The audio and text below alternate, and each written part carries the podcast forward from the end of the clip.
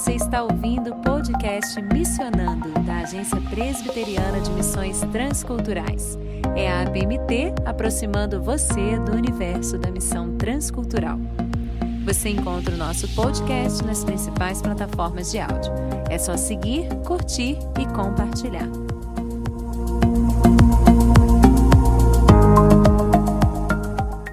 Olá, ouvinte do podcast Missionando. Aqui é Elisa Kian, missionária da PMT no Japão. Este ano, a Agência Presbiteriana de Missões Transculturais, a PMT, está fazendo aniversário de 22 anos. E como parte da celebração de aniversário, a revista Alcance preparou uma edição especial contando a história da PMT. Não deixe de adquirir o seu exemplar. Vamos ver se você, ouvinte do Missionando, sabia que a primeira iniciativa missionária transcultural da Igreja Presbiteriana do Brasil, a IPB, aconteceu em 1910? Sim, há exatos 112 anos. Você sabia que a Junta de Missões Estrangeiras, a JME, nasceu em 1944? Ou você poderia nos dizer por que a Junta de Missões Estrangeiras se tornou a Agência Presbiteriana de Missões Transculturais? Ouça esse novo episódio da série de aniversário e você vai ficar sabendo um pouco mais da história da JME e da PMT. Estão conosco hoje dois convidados especiais, o reverendo Sérgio Paulo Martins Nascimento, que foi secretário executivo da JME por dois anos e tem estado na diretoria da PMT nesses últimos 22 anos, intercalando entre os cargos de presidente e de vice. E o presbítero Gilson Alberto Novaes, que fez parte da primeira diretoria da PMT e ocupou o cargo de tesoureiro por quatro anos na gestão 2000 a 2004. Hoje, presbítero Gilson é professor na Universidade Presbiteriana Mackenzie, em Campinas, no curso de Direito. Sejam bem-vindos, reverendo Sérgio e presbítero Gilson. Bom dia, Elisa, bom dia a todos os ouvintes. Que tenhamos um bom dia sobre a graça do Deus eterno. Muito bom dia a todos, bom dia, Elisa, bom dia a todos aqueles que se envolvem hoje diretamente com missões. A PMT 22 anos servindo a igreja na missão transcultural. Reverendo Sérgio, a APMT completa 22 anos neste ano, mas as iniciativas missionárias da IPB não começaram com a PMT, mas há 82 anos com a Junta de Missões Nacionais em 1940. Quatro anos depois, teve início a JME, que em 2000 se tornou a PMT. O próprio nome já diz que algo mudou com relação à localização dos campos, que seriam o foco da organização. Antes trabalhávamos em campos estrangeiros e hoje fazemos missões transculturais dentro e fora do Brasil. O senhor poderia nos contar um pouco sobre essa mudança? Claro, Elisa, é um prazer poder falar um pouco da história de missões da Igreja Presbiteriana do Brasil, que é uma história muito rica, de muitos desafios, mas também de muitas vitórias alcançadas na expansão do Reino de Deus através da Igreja Presbiteriana do Brasil. Mas é importante a gente reportar um pouquinho atrás dessa data de 1944, ah, porque em 1910, embora sendo português, o reverendo Mota Sobrinho ele retorna a Portugal, a partir de Belém do Pará, para uh, iniciar um projeto em parceria com a Junta de Missões Estrangeiras da Igreja Americana, uma vez que éramos filhas da, da, da PSI-USA, e aí eu da Igreja Presbiteriana dos Estados Unidos, e aí então ele inicia esse trabalho. Uh, mais tarde, já agora com um brasileiro, o Pascoal Pita vai para Portugal em 1925 e aí ele fica até 1940 em Portugal, onde ele desenvolveu um excelente trabalho, expandiu, e aí esse trabalho ficou concentrado em Portugal com apoio da Igreja Brasileira. Então, antes mesmo de surgir a Junta de Missões Nacionais e, consequentemente, em 1944, a Junta de Missões Estrangeiras, houve esse primeiro movimento, eu diria que o, o embrião da Junta de Missões, tanto nacionais como estrangeira, nasce com Mota Sobrinho em 1910, quando já começou a se pensar no movimento da Igreja Brasileira, Presbiteriana do Brasil, na expansão do reino de Deus. Então, a gente é importante lembrar esses nomes que foram fundamentais nesse processo, tanto Mota Sobrinho em 1910, como também o Pascoal Pita, que, aliás, é da nossa região aqui, de Rio Claro. Né? Então, é muito importante este nome, é um nome que precisa ser lembrado, esses dois irmãos que foram preciosos nesse momento. Com o movimento, então, de junta de missões estrangeiras, já agora existindo, é, o trabalho ficou focado mais no Paraguai e Bolívia, que foram os primeiros trabalhos, assim, efetivamente é, realizado pela Junta de Missões Estrangeiras, que completou 52 anos agora, especialmente o Paraguai, numa outra, num outro movimento. Porque mesmo em 1960, 59 e 60, houve um novo movimento de missões estrangeiras, ainda em parceria com a Igreja Americana, quando alguns irmãos, inclusive aqui próximo de nós, Reverendo Joás, ah, foi para a Venezuela. Então a gente teve esse, esse início aí ah, desse processo, outros irmãos também foram enviados. É, Odair Olivetti foi para o Chile, também nessa mesma época, e ele, mais tarde, é que vai assim, pela graça de Deus, dar um outro up e aí então inicia de maneira mais efetiva o trabalho missionário transcultural com o Paraguai, tendo à frente como executivo, secretário executivo, o reverendo Odair Olivetti, que foi missionário no Chile. Então isso é muito importante, esses nomes têm que ser lembrados.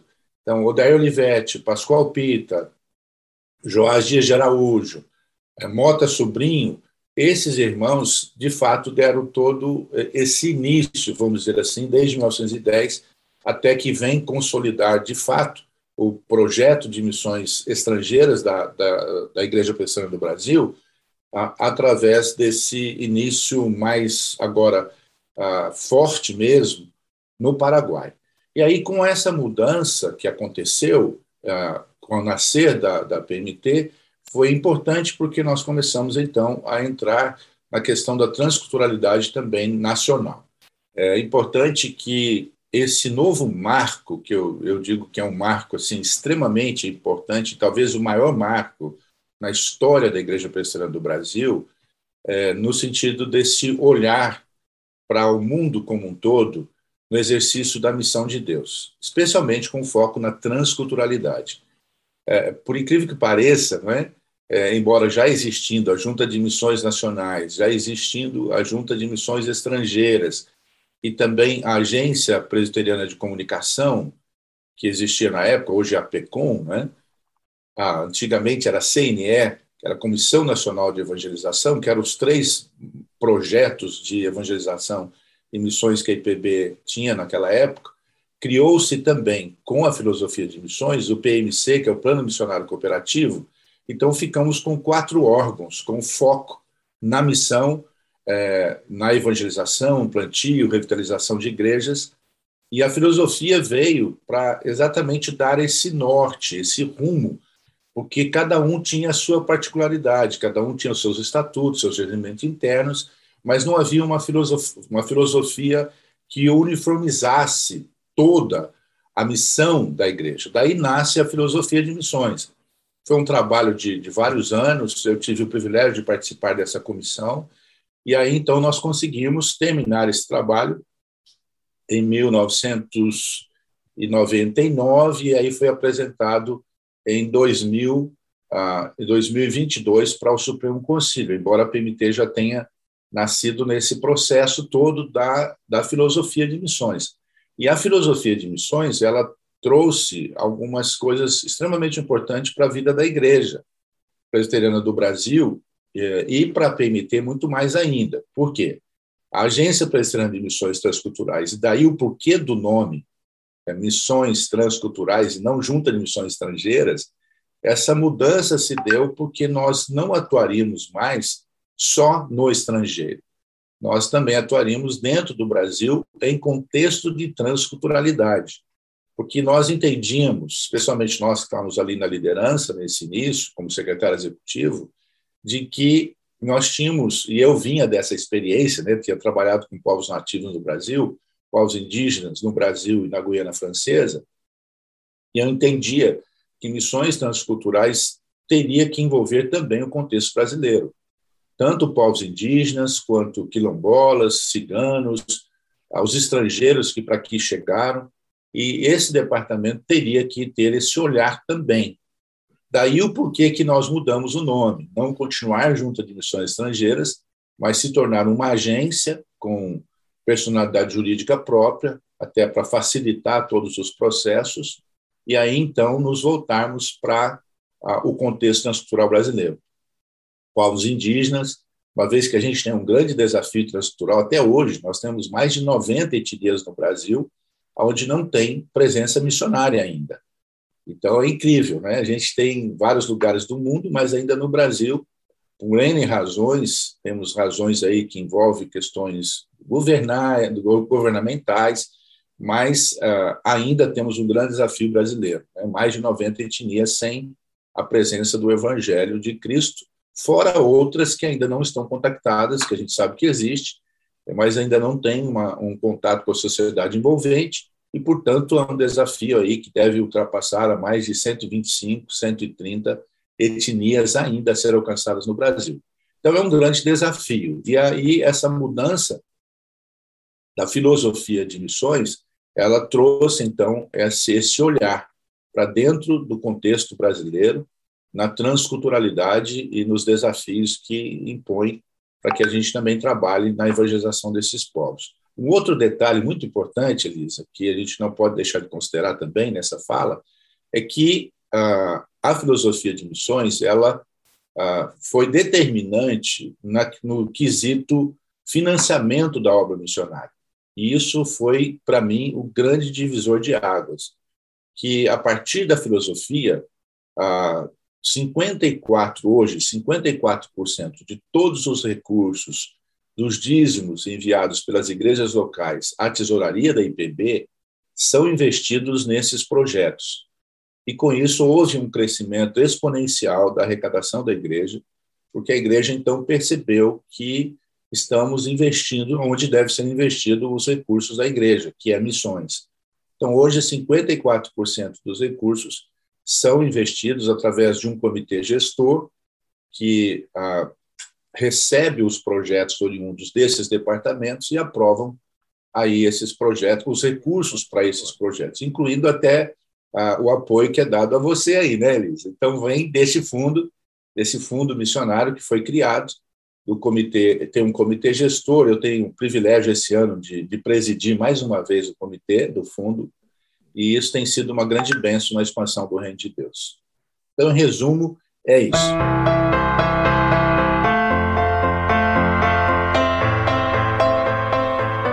milênio trouxe novos desafios para a obra missionária. E estes desafios marcaram a transição da JME, Junta de Missões Estrangeiras, para a APMT, a atual Agência Presbiteriana de Missões Transculturais. A APMT é uma autarquia da Igreja Presbiteriana do Brasil, responsável pelo trabalho missionário em contexto transcultural dentro e fora do nosso país. No início dos anos 2000, já éramos 90 missionários em 27 países. Hoje, 22 anos depois, somos mais de 270 missionários em 42 países. No Brasil, estamos atuando entre os indígenas, quilombolas, ciganos e comunidades de imigrantes, como hispânicos, haitianos, chineses, árabes e afegãos. Lembramos com gratidão dos pequenos começos do passado e somos conscientes dos desafios do presente. E agora, depois de duas décadas, estamos prontos para uma nova fase da missão transcultural da IPB por meio da APMT. Venha celebrar com a gente. Acesse apmt.org.br e leia também a edição especial do nosso aniversário na revista Alcance. Fique ligado nas nossas redes sociais, no Facebook, Instagram e Telegram. E claro, não perca a série especial de aniversário no podcast Missionando. A PMT, 22 anos servindo a igreja na missão transcultural.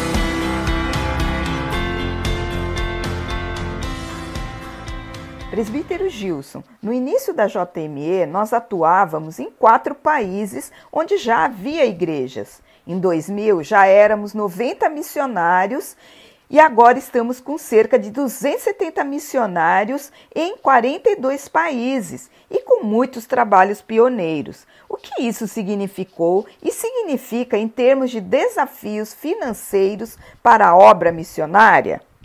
É, é evidente que as questões financeiras, no início, foi um desafio. Nossa igreja é, não era uma igreja é, que tinha os olhos voltados para missões naquela época houve a necessidade de um despertamento, e esse despertamento veio, e veio de ordem, veio de uma maneira prática, que hoje, como o reverendo Sérgio já disse, 54% do orçamento da igreja é destinado a missões, e houve um despertamento nas igrejas. Nós temos igrejas é, voltadas à, à, à, à causa missionária. Por, eu quero dar um exemplo de uma igreja que eu estou sempre lá, que é a Igreja Presbiteriana de Pinheiros faz um trabalho extraordinário com missões.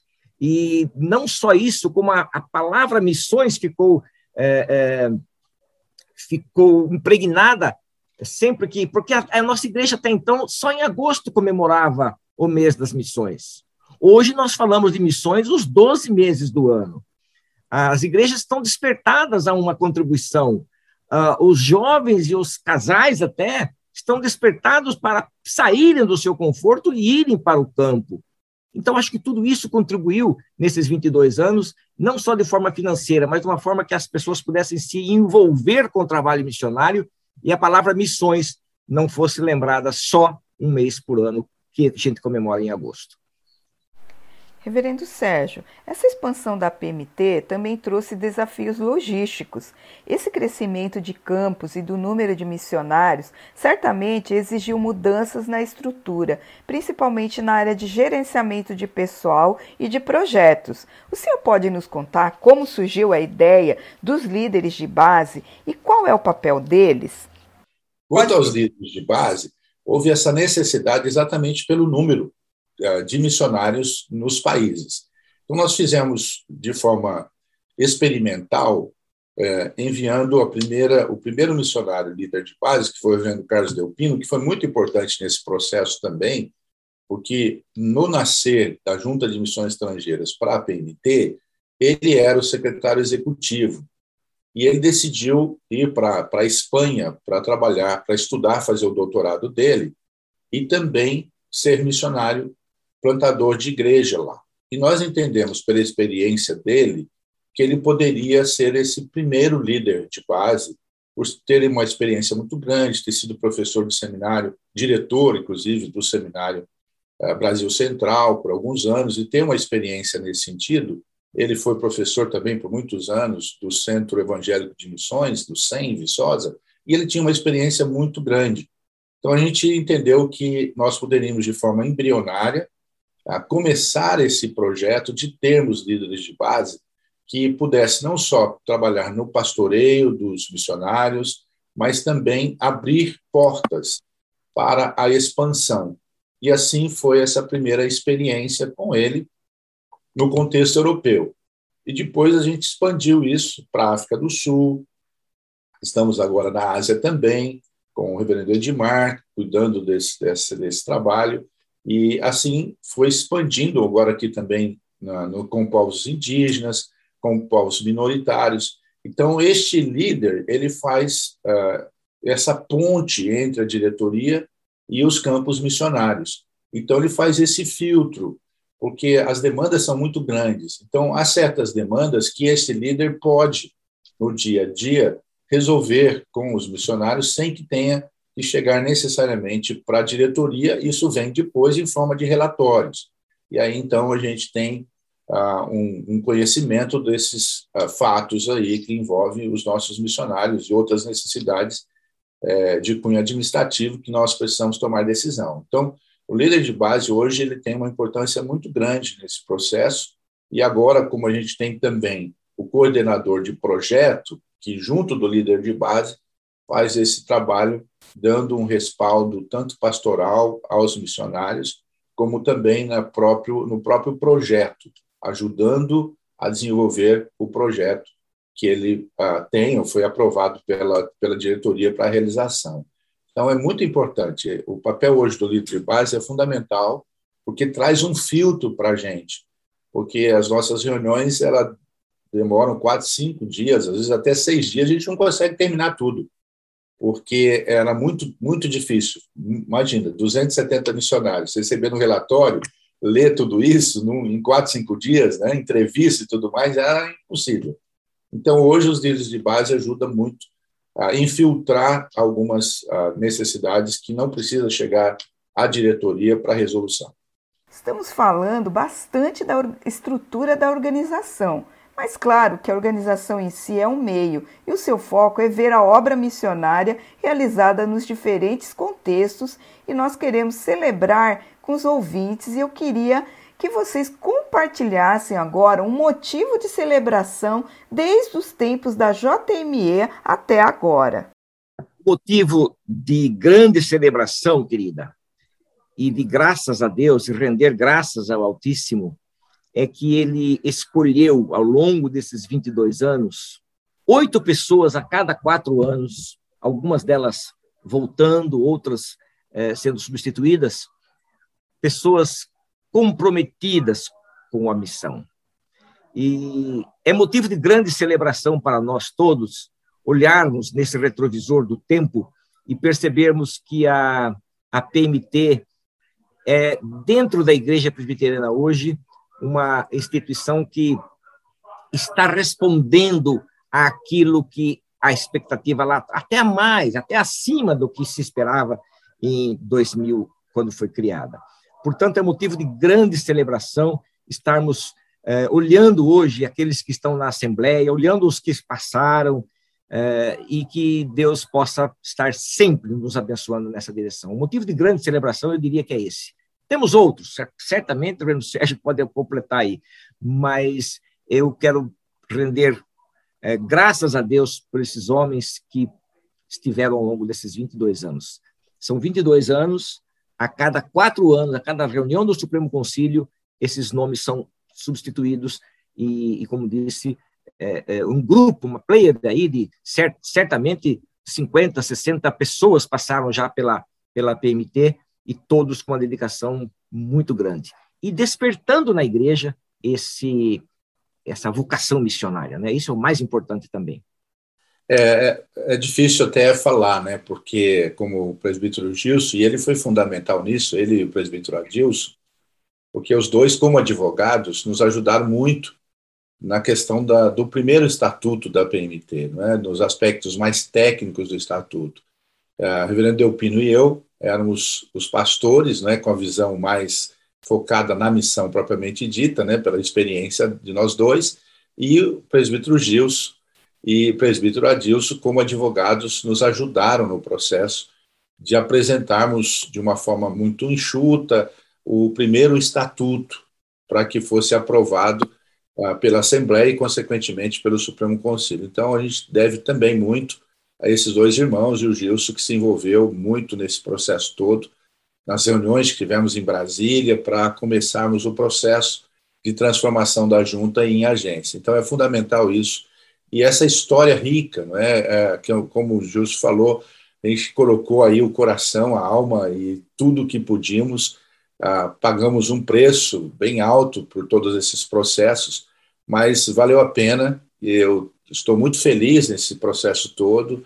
Creio que aquilo pelo qual Deus me chamou para fazer, ah, tenho procurado ser fiel ao Senhor para a realização desse trabalho e de fato me alegra muito o coração. Quando eu tenho esse olhar para esses 22 anos, a única palavra que vem à minha alma, meu coração, é gratidão por Deus ter me dado a oportunidade, o privilégio de participar disso. É apenas um privilégio. É uma responsabilidade enorme, mas também um privilégio. Eu me sinto privilegiado por Deus, agraciado por Deus por fazer parte dessa história. Então, eu sou mais um é, dentre todos que fazem parte do que hoje é a nossa PMT. Tanto vocês, especialmente você, Elisa, com a nossa missionária mais antiga, né, no campo, como todos os demais que estão aí hoje, os novos missionários. E essa é a história, essa é a riqueza uh, da história da, da, da, de missões transculturais na IPB. Então, você que está aqui hoje, né, essa bênção de, de ter o privilégio de conversarmos juntos nesse podcast, você como uma das pioneiras desse processo aí, especialmente no contexto do Japão e da Ásia. Então, por isso mesmo nos alegra o coração, porque são poucas as agências, e eu conheço, né, porque faço parte desse, dessa liderança de missões transculturais das igrejas, não apenas presbiterianas do Brasil, mas das igrejas, das igrejas evangélicas do Brasil, né? uma vez que eu sou da diretoria da Associação de Missões Transculturais Brasileira, então eu sei muito bem o que eu estou falando. Né? É, hoje, é muito raro nós termos missionários com mais de 30 anos no campo. É uma raridade. Então, você faz parte dessa história. Né? Então, a, a IPB é uma das únicas organizações missionárias que tem missionários com mais de 30 anos de campo e com trabalho frutífero. E isso tudo é motivo de gratidão e louvor ao Senhor, né? Porque a, média de, de presença de missionários nos campos é dois anos e meio, a média. Então, como nós temos hoje missionários, e temos vários, assim como você, temos vários missionários, e por isso a estatística até aumentou, 2,5 aí, né, que é a nova estatística, é grande por causa de vocês, estão há mais de 30 anos no campo.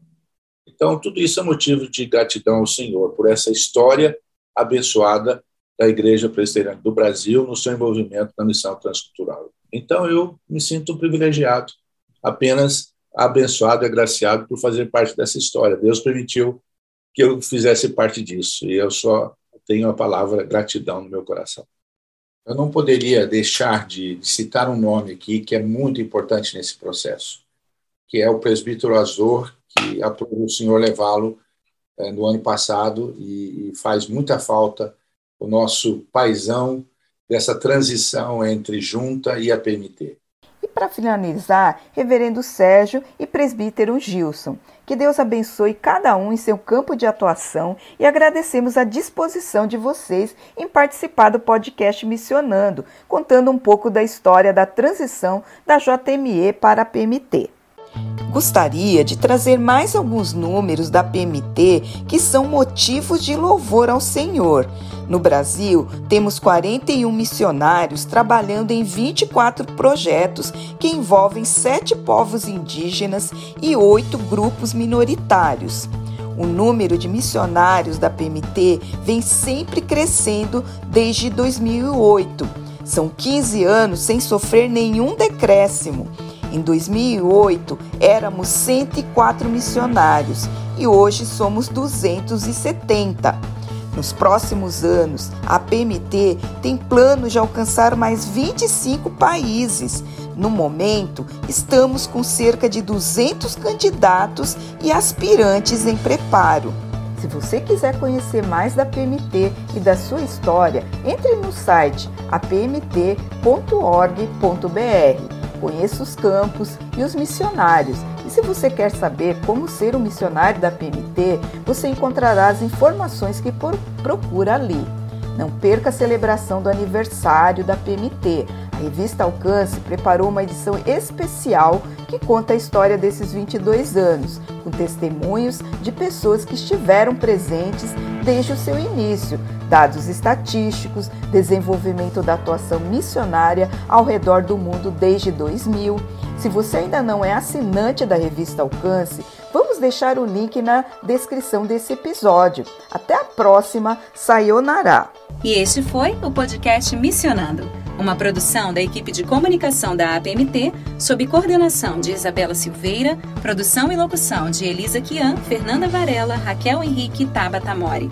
Edição de áudio de Patrícia de Oliveira Leite e técnico Kleber Macedo. Um grande abraço e até o próximo Missionando.